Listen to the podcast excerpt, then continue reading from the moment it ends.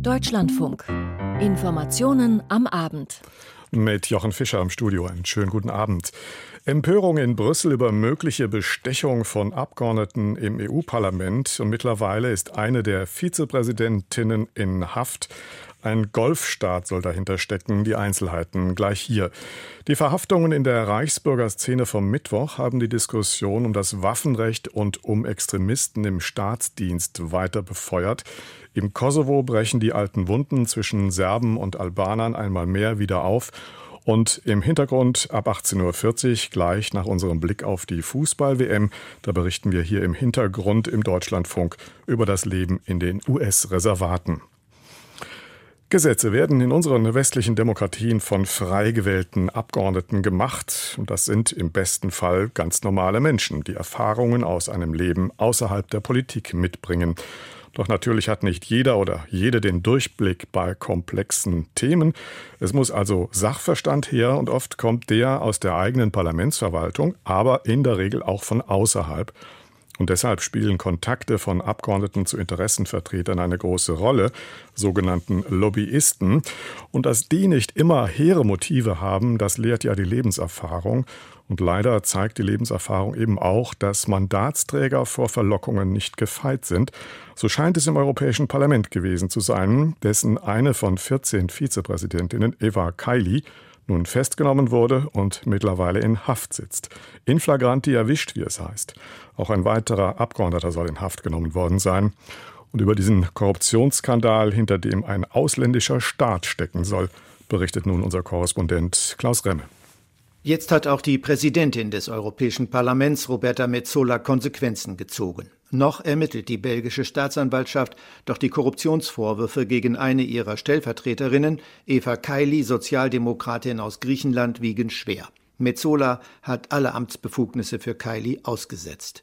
Die Amtsenthebung kann nur durch das Europäische Parlament vollzogen werden. Am Freitag hatte die Staatsanwaltschaft über ein Dutzend Häuser und Wohnungen in Brüssel durchsuchen lassen. Neben Computern und Mobiltelefonen wurden mehrere hunderttausend Euro sichergestellt. Auch in Kailis Wohnung sollen hohe Summen Bargeld gefunden worden sein. Die belgische Zeitung L'Echo berichtet von Koffern voller Geld. Daniel Kaspari, Vorsitzender der CDU-CSU-Gruppe im Europäischen Parlament zum Deutschlandfunk. Ich bin einfach nur fassungslos, was sich da im Umfeld der sozialdemokratischen Fraktion abgespielt haben soll, dass wir gegen alle Regeln und einen riesen Image-Schaden zum einen für die sozialistische Fraktion, aber leider auch für das gesamte Europäische Parlament. Und Katharina Barley von der SPD, Amtskollegin von Eva Kaili als Vizepräsidentin im Parlament, sagte der ARD. Damit, dass, äh, dass wo etwas passiert, dass Menschen sich möglicherweise bestechen lassen, noch laufen ja die Ermittlungen, wir können nichts mit Gewissheit sagen, äh, damit haben wir wirklich beim besten Willen nicht gerechnet. Auch wenn die belgische Staatsanwaltschaft bisher lediglich von einem Golfstaat spricht, der versucht haben soll, Einfluss zu nehmen,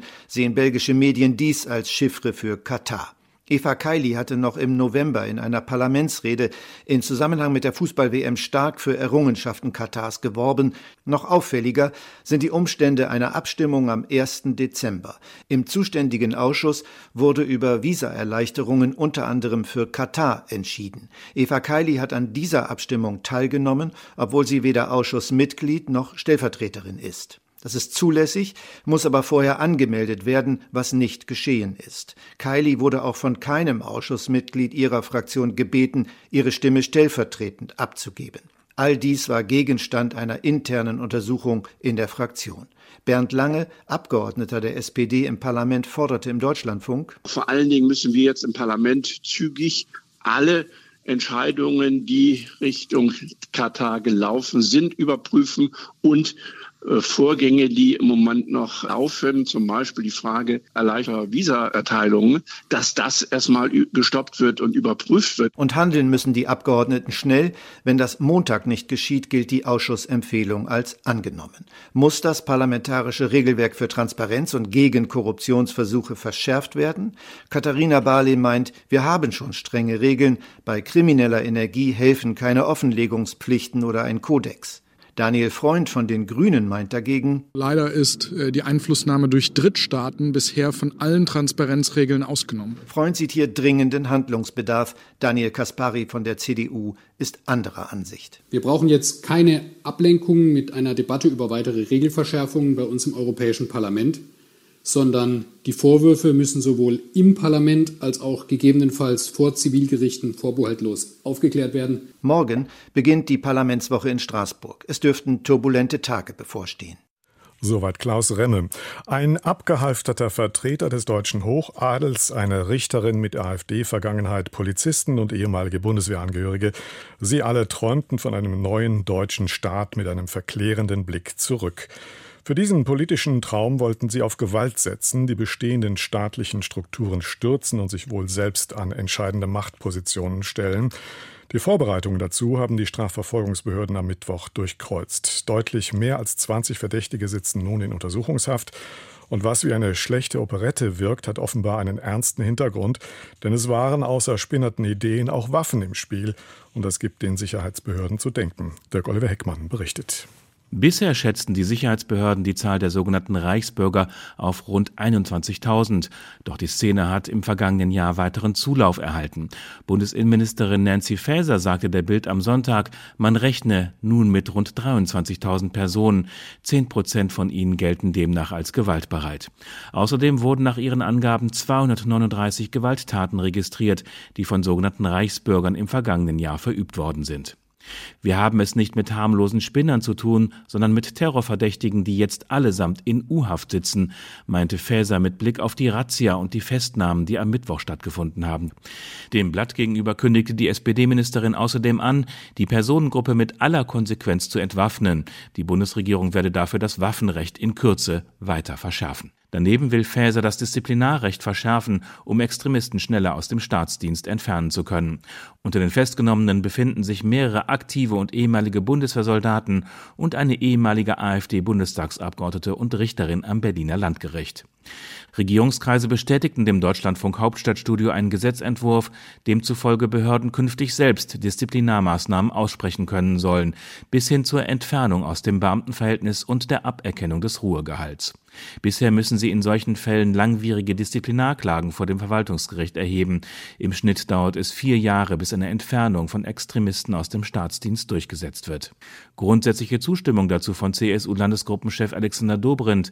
Er meinte im Interview der Woche des Deutschlandfunks, wenn sich jemand zum Reichsbürger und Staatsstreicher erkläre und den Staat grundsätzlich ablehne, müsse das ausreichend sein, um ihn aus dem Staatsdienst zu entfernen. Ich glaube, wir dürfen schlichtweg nicht zulassen, dass diejenigen, die diesen äh, Staat äh, für nicht existent erklären und seine Strukturen abschaffen äh, wollen, dass die ähm, das aus diesem staatlichen Gefüge heraus noch probieren können, sondern die muss man da draußen haben. Eine weitere Verschärfung kommt hinzu. Demnach sollen Beamtinnen und Beamte, die wegen Volksverhetzung zu einer Freiheitsstrafe von mindestens sechs Monaten verurteilt werden, automatisch aus dem öffentlichen Dienst entfernt werden.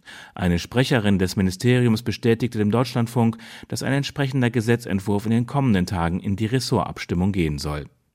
Auf allen Ebenen des Staates brauche es hohe Sensibilität hinsichtlich der Verfassungstreue der Staatsdiener, meint dazu der CDU-Innenpolitiker Christoph de Vries gegenüber dem Deutschlandfunk Hauptstadtstudio. Aber als Union werden wir auch darauf achten, dass rechtsstaatliche Prinzipien nicht verletzt werden und dass Beamte nicht voreilig und leichtfertig aus dem Staatsdienst entfernt werden können. Derweil rückt die Alternative für Deutschland weiter in den Fokus. Zur Frage, ob jetzt die AfD bundesweit beobachtet werden müsste, meinte Alexander Dobrindt im Deutschlandfunk, er könne sich das gut vorstellen. Das hat natürlich seine Grenzen, wenn es um das freie Mandat geht. Aber wenn es um die Partei an sich geht, dann gibt es da die Möglichkeiten. Die Länder sind ja zum Teil da auch schon tätig und ich kann mir auch gut vorstellen, dass man auf äh, Bundesebene da Maßnahmen ergreift. Niedersachsens Innenminister Boris Pistorius von der SPD meinte gegenüber der Bild am Sonntag, er halte die AfD in weiten Teilen für rechtsextremistisch. Es brauche eine sehr sorgfältige Beobachtung der AfD. Der Zeitpunkt für ein Verbotsverfahren sei zwar noch nicht gekommen, aber man müsse, Zitat, hingucken, prüfen und sammeln, damit wir den Zeitpunkt nicht verpassen. Generell versuche die AfD das Gleiche, was die NSDAP Ende der 20er Jahre auch gemacht habe, in die Sicherheitsorgane und in die Justiz vorzudringen. Das mache die AfD ganz gezielt und strategisch. Dirk Oliver Heckmann aus Berlin. Offene Stellen können nicht so schnell nachbesetzt werden, wie sie frei werden, weil viele Menschen nun in Rente gehen. Also appelliert Kanzler Olaf Scholz an alle Beteiligten, nutzt die Zeit. Claudia Plass. Bundeskanzler Olaf Scholz will, dass mehr Menschen in Deutschland erst mit 67 Jahren in Rente gehen. Er sagte den Zeitungen der Funke Mediengruppe, es gelte den Anteil derer zu steigern, die wirklich bis zum Renteneintrittsalter arbeiten könnten. Das Bundesinstitut für Bevölkerungsforschung hat berechnet, dass zunehmend Menschen bereits mit 63 oder 64 aus dem Arbeitsmarkt ausscheiden, deutlich vor der Regelaltersgrenze. Der Kanzler verwies zudem auf Prognosen von Fachleuten, wonach bis 2030 mehrere Millionen Millionen Fachkräfte auf dem Arbeitsmarkt fehlen. Aber nicht nur das Renteneintrittsalter spielt eine Rolle, um gegenzusteuern. Scholz schlägt unter anderem vor, bessere Startmöglichkeiten für junge Leute zu schaffen. Auch beim Anteil von Frauen auf dem Arbeitsmarkt sieht er Steigerungspotenzial. Der SPD-Politiker räumte aber ein, dafür müssten Ganztagsangebote in Krippen, Kitas und Schulen ausgebaut werden. Zusätzlich werde auch Einwanderung aus anderen Ländern benötigt, sagte er und verteidigte das Vorhaben der Ampelkoalition, die Einbürgerung in Deutschland zu erleichtern. Claudia Plass berichtete aus Berlin. Eigentlich gab es neue Hoffnung für das Kosovo, doch in dieser Woche ist die Situation dort wieder eskaliert, wie bereits vor einem Jahr. Im Norden des Kosovos, da gab es Barrikaden, Explosionen und einzelne Schüsse. An diesem Samstag heulen die Sirenen im Norden des Kosovo, dort wo überwiegend Serben wohnen. Der regierungskritische serbische Fernsehsender N1 schaltet in die größte Stadt nach Mitrovica. Dort beschreibt die Friedensaktivistin Milica Andrić Rakic die Situation. Hier in Mitrovica haben wir Sirenen für Luftalarm gehört. Durch die Ortschaften der Gemeinde Subin Potok ist ein Auto mit einer mobilen Sirene gefahren. Das ging so drei Stunden lang. Doch jetzt ist es wieder ruhig. Aber alle wichtigen Landstraßen sind durch Barrikaden blockiert, also durch Transporter und LKWs. Und es haben sich einige Leute versammelt in den Gemeinden Subin Potok, Leposavic und Zvečan. Die Serben im Norden des Kosovo wollen die Unabhängigkeit des Landes nicht anerkennen und sehen sich als unterdrückt. Der Ärger kochte hier zunächst hoch, als die albanisch dominierte Zentralregierung in Pristina alle serbischen Autonummernschilder gegen kosovarische austauschen wollte. Das Vorhaben wurde nach Verhandlungen mit der EU-Kommission ad acta gelegt. Nun geht es den Serben um den vor zehn Jahren ausgehandelten Verband für ihre Gemeinden. Doch das lehnt die heutige Regierung in Pristina ab, aus Angst, die Serben könnten durch diesen Verband zu viel Macht bekommen. An der Straßenbarrikade in Svečan ist die Stimmung angespannt. Ein kosovo-albanisches Fernsehteam wird mit einem Böller beworfen.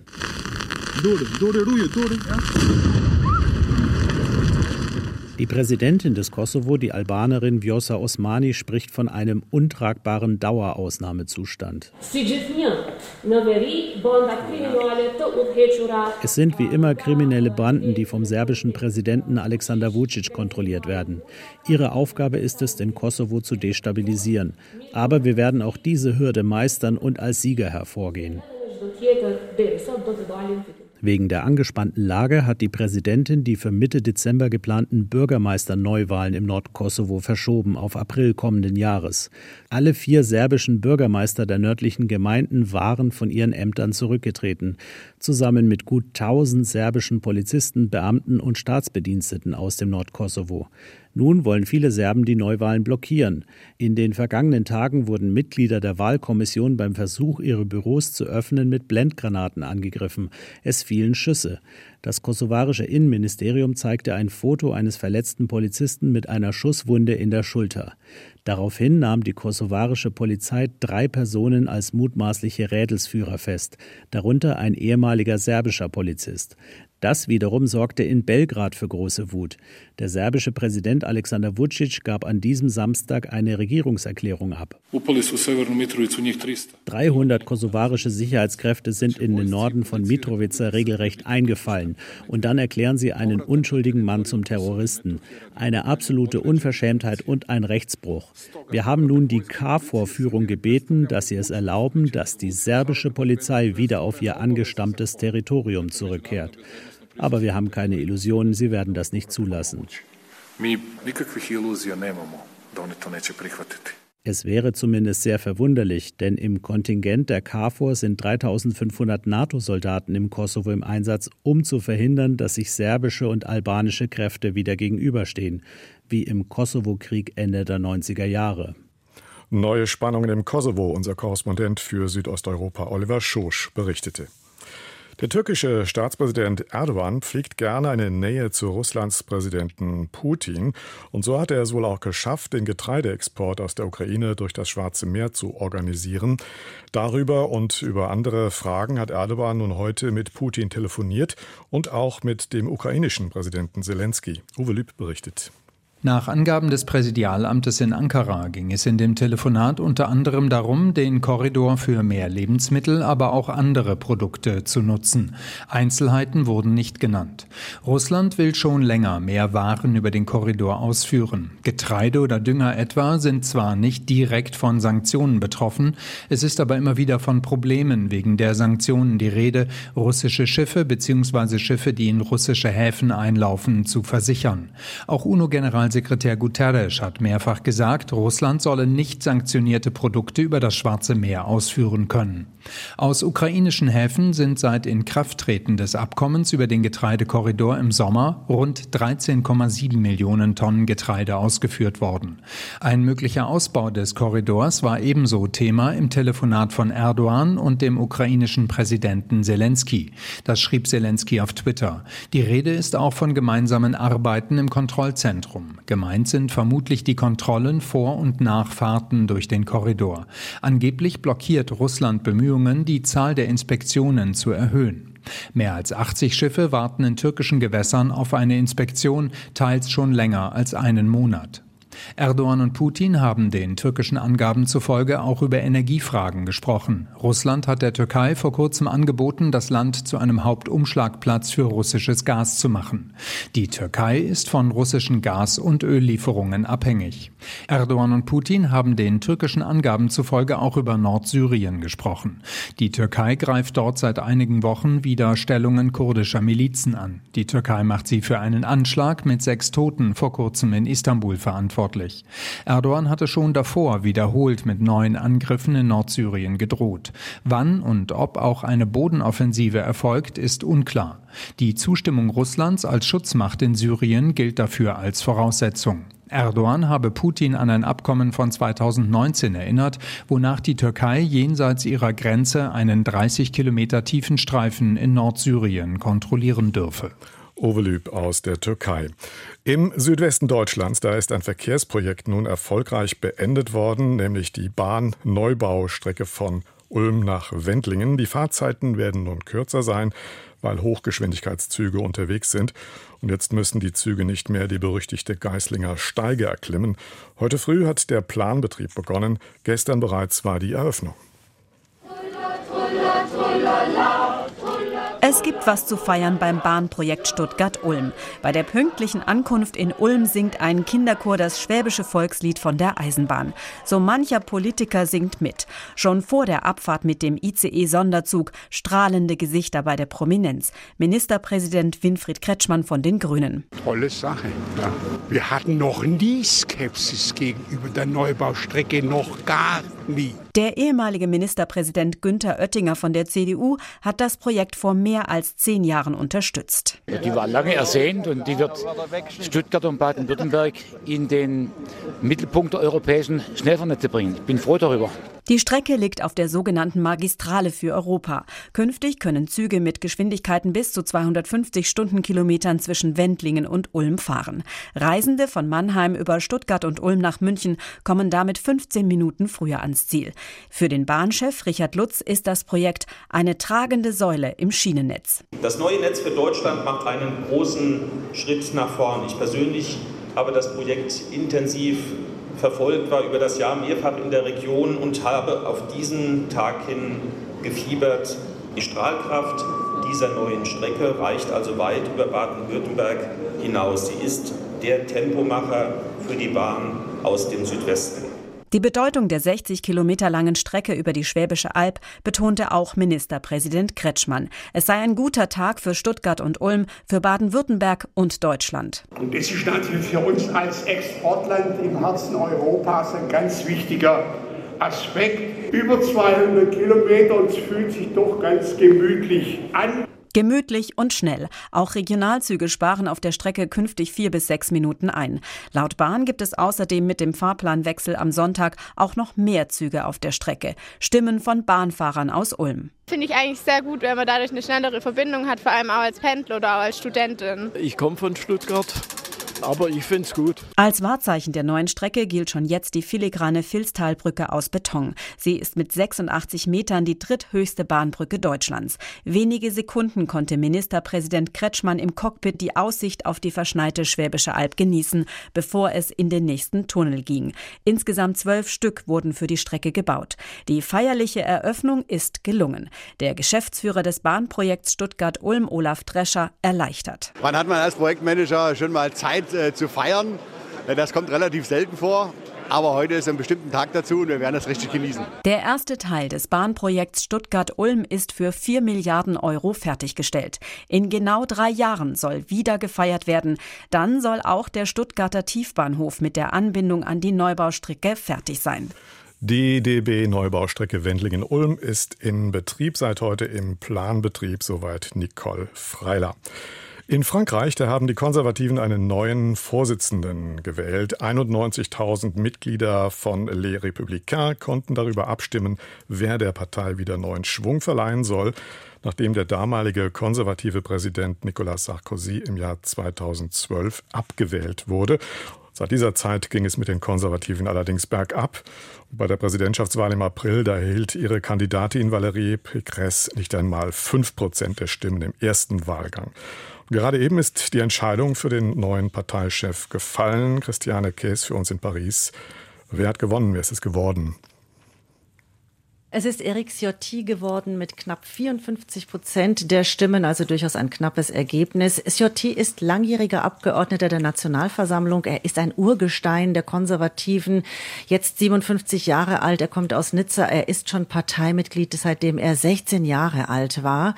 Und er wollte schon mal Kandidat von Les Républicains zur Präsidentschaftswahl im vergangenen April werden. Er kam aber dann in der, er kam auch in die Stichwahl. Er unterlag aber dann Valérie Pécresse deutlich. Und Jetzt ist er Parteivorsitzender geworden. Unterlegen ist Bruno Retailleau. Retailleau ist seit acht Jahren Fraktionsvorsitzender von Les Républicains im französischen Senat, hat sich in dieser Position durchaus auch Respekt in der Partei verschafft, aber jetzt eben nicht in die Position des Vorsitzes geschafft. Mhm. Wofür steht denn Eric Ciotti? Eric Ciotti ist ganz klar ein Mann der Rechten und er steht für diese rechten Positionen ein, vertritt die mit klaren Worten, vor allem wenn es um die Einwanderung geht. Er kritisiert die Einwanderungspolitik der Regierung und von Präsident Macron sehr scharf als zu lasch. Das hat sich zuletzt gezeigt bei der Diskussion um das Rettungsboot Ocean Viking mit mehr als 200 Flüchtlingen, das Frankreich aufgenommen hat. Nachdem Italien dieses Boot abgelehnt hat, Ciotti wirft Präsident Macron vor, er sei feige gewesen in dieser Situation im Gegensatz zu Italiens extrem rechter Premierministerin Giorgia Meloni. Im Präsidentschaftswahlkampf hat Eric Ciotti schon mal sympathisiert mit extrem rechten Positionen. Er hat damals verkündet, wenn es zu einer Stichwahl zwischen Emmanuel Macron und dem damaligen extrem rechten Präsidentschaftskandidaten Eric Zemmour kommen würde, dann würde er Ciotti für Zemmour stimmen. Bei weiteren wichtigen Themen der Konservativen, der Wirtschaftspolitik zum Beispiel, da steht Ciotti für weniger Steuern. Er will, dass Les Républicains eine Partei der Steuersenkungen wird. Ja, Steuersenkungen. Vor welchen Herausforderungen steht denn nun der neue Parteivorsitzende?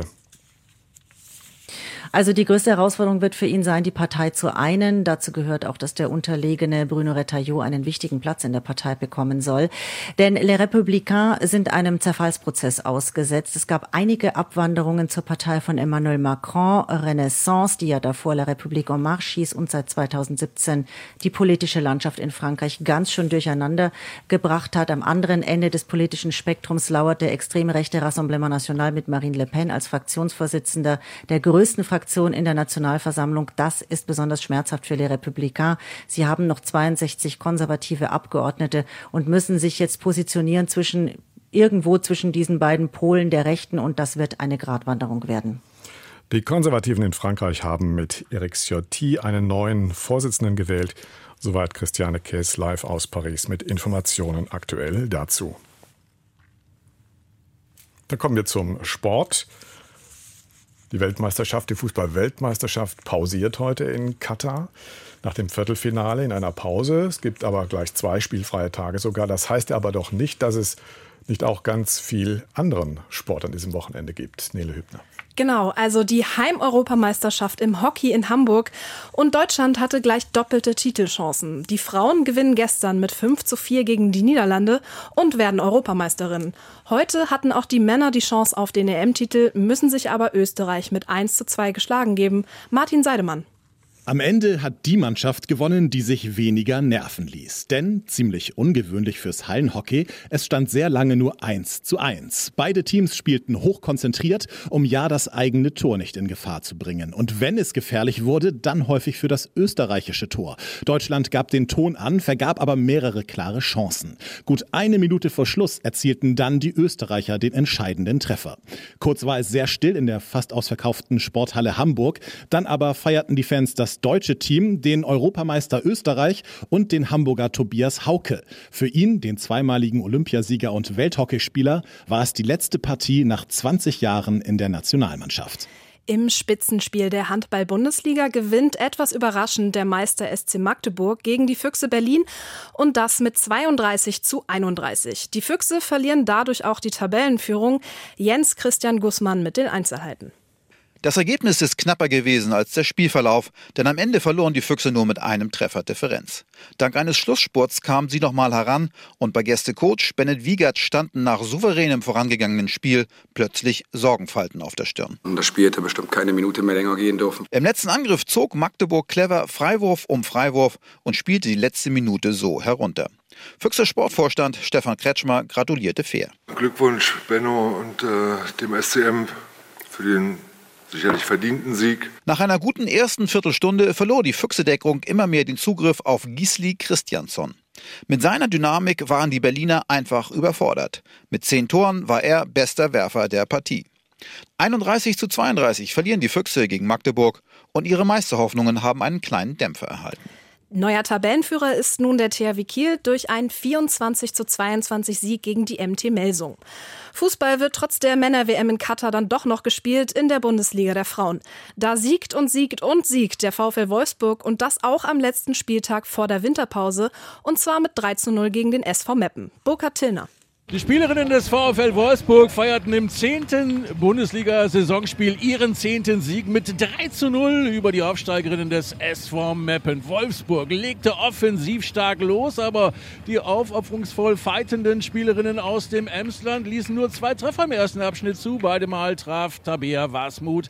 Nach dem Wechsel spielte Meppen sogar plötzlich mit, verzeichnete einen Lattentreffer, aber für ein Tor sorgte dann nur noch Pauline Bremer für den VfL per verwandelten Strafstoß. Freistoß in der 74. Minute. Für die Emsländerinnen war es die höchste Saisonniederlage, zeigt, wie gut sie in der Liga mithalten können. Für Wolfsburg war es ein Sieg in einem Ligaspiel, in dem sie im Jahre 2022 komplett ungeschlagen blieben. In den weiteren Partien trennen sich der erste FC Köln und Freiburg mit 0 zu 0. Ebenfalls unentschieden mit 1 zu 1 endet das Spiel zwischen Werder Bremen und Hoffenheim. Die SGS Essen, die gewinnt mit 6 zu 0 gegen den MSV Duisburg. Die Beste in der Qualifikation nach dem ersten Durchgang auch noch ganz oben und im zweiten Durchgang fliegt sie am weitesten. Skispringerin Katharina Althaus gewinnt den Weltcup in Titisee Neustadt. Bei den Männern springt aber kein Deutscher aufs Treppchen, Martin Thiel.